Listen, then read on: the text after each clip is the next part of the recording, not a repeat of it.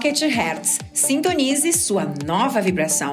O podcast que te mantém em alta frequência vibracional, co-criando todos os dias os seus sonhos.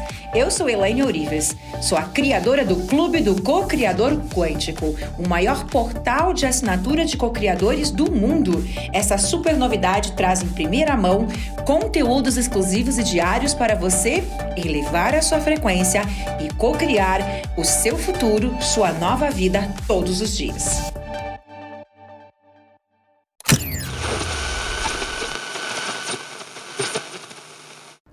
Historinha que eu acho legal? Eu tenho um ator que lá no meu início de carreira, ele gravou um vídeo falando muito mal de mim. Falando mal de mim? Claro que não, ele nem sabe quem eu sou.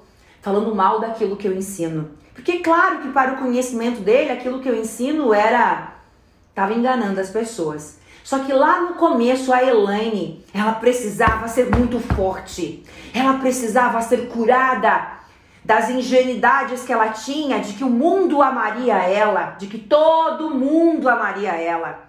Eu achava, gente, até os 30 anos de idade, eu tenho 40, que o mundo todo ia me amar. Meu Deus do céu, aonde que eu fui criada? Eu realmente achava que eu ia agradar todo mundo. Que o mundo, todo mundo ia me amar. Então significa que no momento que alguém falou mal de mim, falou mal daquilo que eu ensino. O que aconteceu comigo? Essa pessoa me levou a uma cama durante uma semana chorando. Qual é a pessoa de sucesso que tem mais de um milhão de seguidores? Qual é a pessoa de sucesso que se abala com uma crítica? Não, não existe. Não existe, sabe por quê? Porque ela não é um sucesso. Ou você é um sucesso alicerçada em quem você, em quem você é, ou você tá fora, você não é um sucesso. Quando quando o teu sucesso depende da opinião e aprovação do outro, esquece. Vai se curar primeiro, porque você não vai ser um sucesso. Quando o teu sucesso está condicionado até onde o outro te aprova. Se eu dependesse disso, eu seria quem eu sou? É claro que não. É claro que não. Enquanto eu ouvia lá fora, isso acabava comigo. E se eu tivesse continuado ouvindo e não, não me fortalecido, não fortalecido o meu conhecimento, quem eu sou, as minhas formações, a minha confiança, a minha cura, hoje você não estaria me assistindo. Por quê? Porque as críticas das pessoas teriam destruído a minha carreira. E a culpa seria de quem? Minha! Só minha. Por quê? Porque o meu sucesso estava condicionado à aprovação do outro. Esquece. As pessoas vão te amar e vão te odiar pelo mesmo motivo. As pessoas me amam por tudo aquilo que eu estou falando, mas tem pessoas que me odeiam pelo mesmo motivo daquilo que eu estou falando. E o que tem a ver comigo? Nada. Absolutamente nada. Tem a ver com elas. A parte minha, a parte minha que ressoa nelas. É isso. O tempo todo é assim. Você não vê a realidade. Você não vê a realidade lá fora. O que é a realidade? Não existe. Você vê quem você é.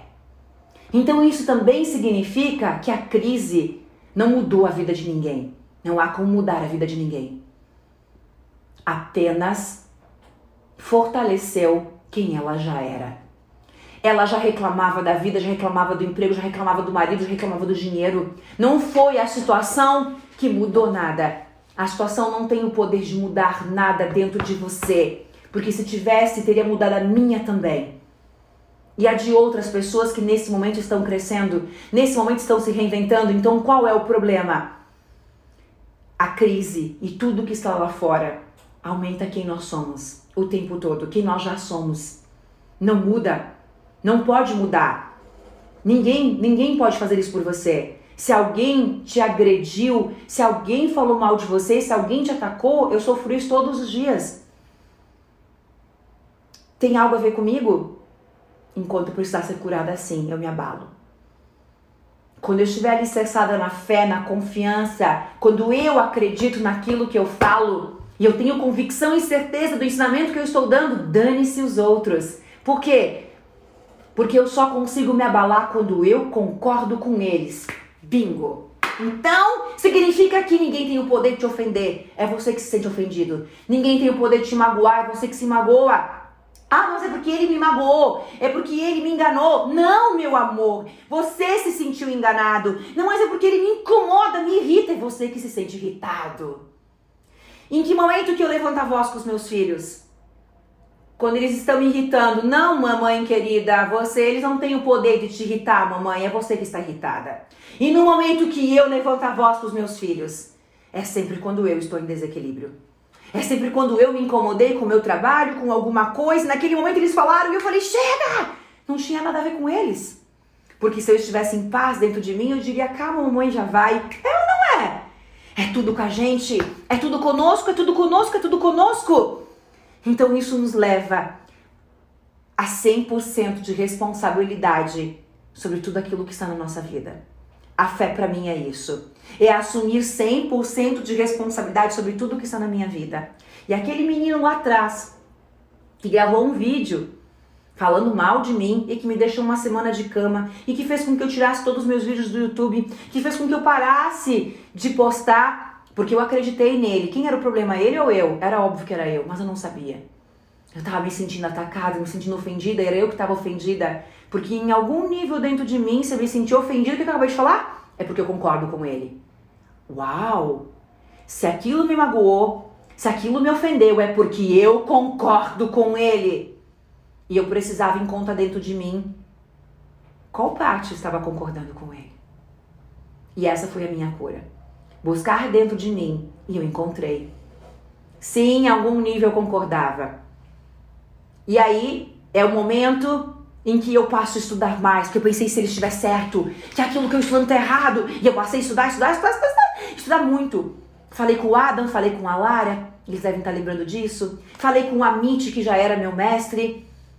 E quando eu estudei, estudei, estudei, estudei, estudei, abalada, tirei todos os meus vídeos do YouTube, eu não sabia lidar com a crítica.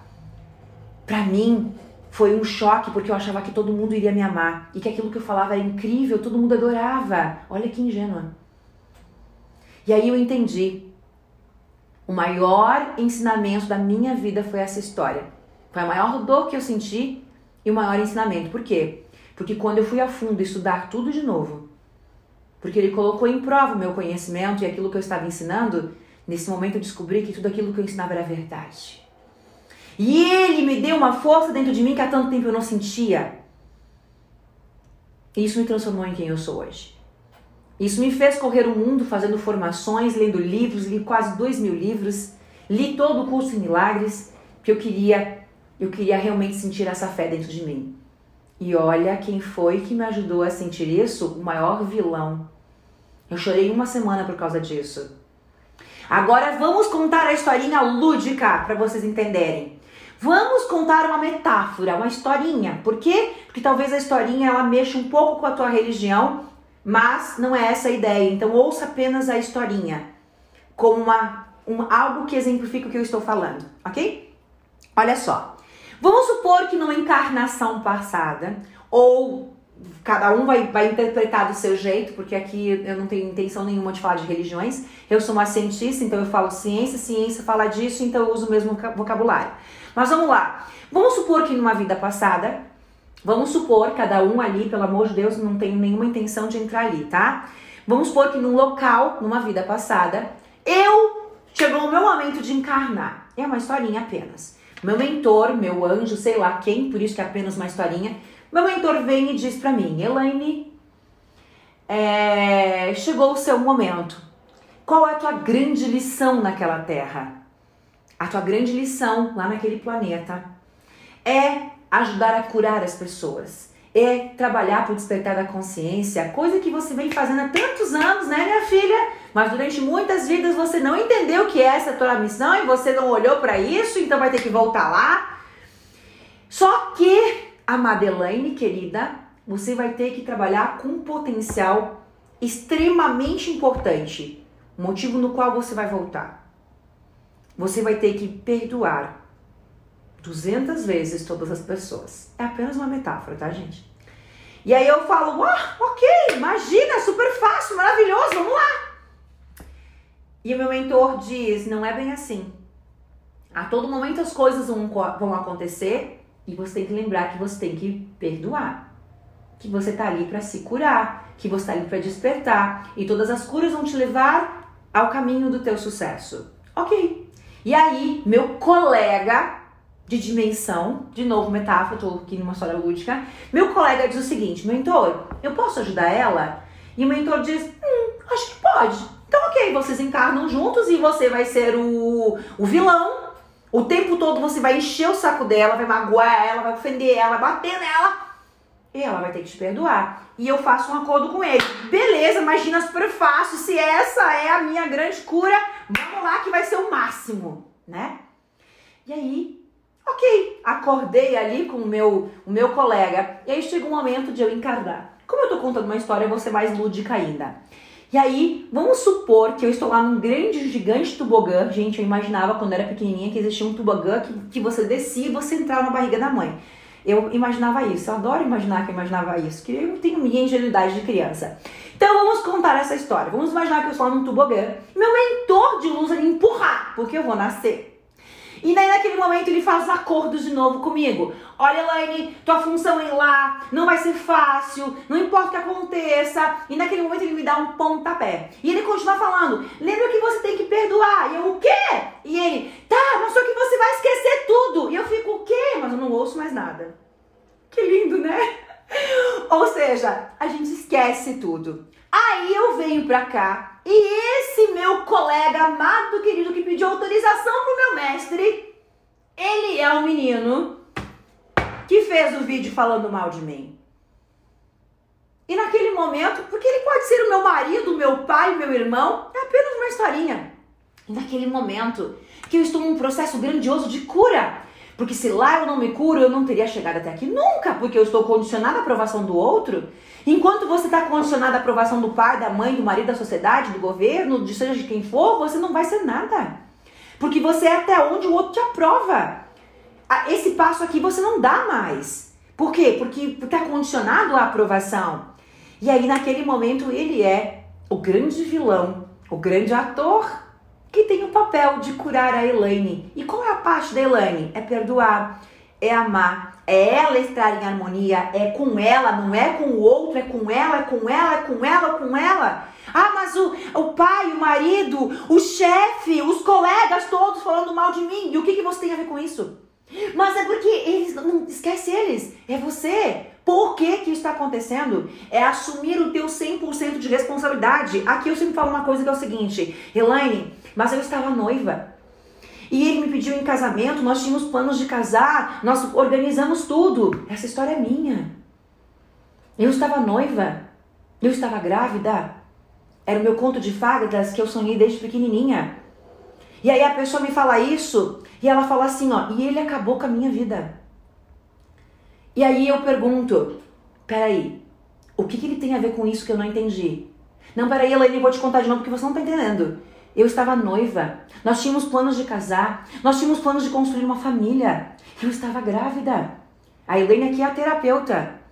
E ele simplesmente me deu um pontapé na bunda, Elaine, e ele foi embora. E a terapeuta Elaine pergunta de novo: o que ele tem a ver com isso que eu não entendi ainda? Elaine, tu não tá entendendo? Peraí, então deixa eu, te, deixa eu te ajudar a entender. Você está frustrada. Você acabou com a tua vida frustrada com as expectativas que você criou e o que ele tem a ver com isso que eu não entendi? Bingo. Fez sentido? Fez sentido, gente? O que ele tem a ver com isso? Isso aqui é para mostrar o seguinte para você de novo. Ah, é porque ele me prometeu um cargo e de repente me demitiu. Tá, e o que, que ele tem a ver com isso que eu não tô entendendo? Assuma o 100% de responsabilidade sobre tudo que tá na, sobre tudo que tá na tua vida. É a tua expectativa. Você é, é a expectativa que foi frustrada, não é o casamento, não é a situação, não é o noivado, não é o teu emprego. É a frustração, é a expectativa que você criou do conto de fadas que você imaginou que seria a tua vida, mas não era dele, não era da história. E é a cura que tem que ser feita. O que, qual, qual é a frustração que existe aqui? A expectativa. Ponto, a expectativa não existe. É a ilusão que você criou de um conto de fadas que existe só na tua cabeça que eu estou contando a minha história. E eu poderia estar lá até hoje culpando os meus atorzinhos ou me transformado numa grande mulher. Eu tenho duas, eu tenho dois caminhos. Um caminho é pegar a história que aconteceu com a minha vida e justificar pelo fracasso que eu sou. A história é pegar a história que a outra é pegar a história que aconteceu com a minha vida, colocar embaixo do braço e é essa história que eu vou contar sobre a minha vida. Uau, é a mesma história. Como assim? É a mesma situação, o que torna duas pessoas completamente diferentes. Um perdedor e uma pessoa de sucesso. Uma pessoa milionária, próspera, feliz, que impacta a vida das pessoas. E a outra que está ali, mendigando por um prato de comida. É a mesma história. A diferença das histórias é o que você faz com a história. O que você faz? Que história você vai contar sobre a tua vida? Um dia eu decidi. Mas não pensam que eu sempre fui assim. Não. Sabe durante quantos anos eu fui vítima? Cinco anos. Durante cinco anos passando por necessidade culpando os meus atores. Eu associava amor à pena.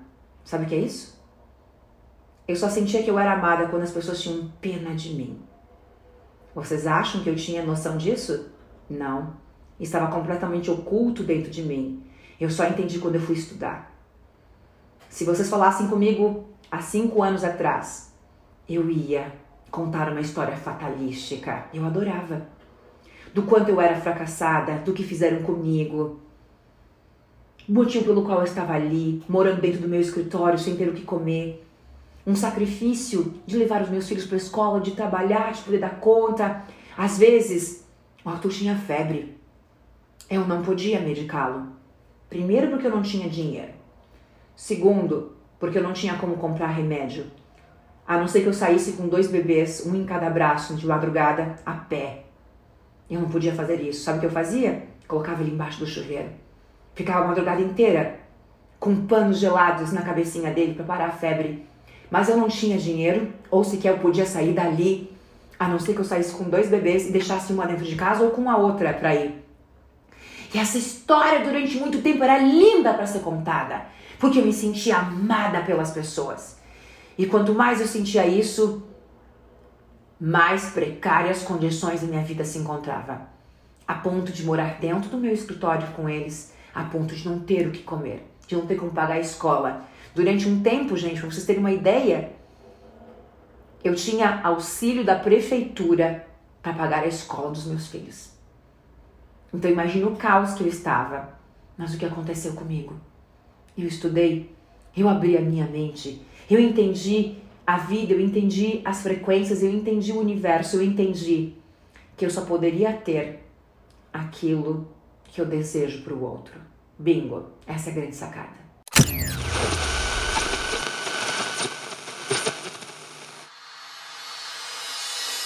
Acesse clubedococriador.com.br e saiba como você também pode fazer parte desse clube.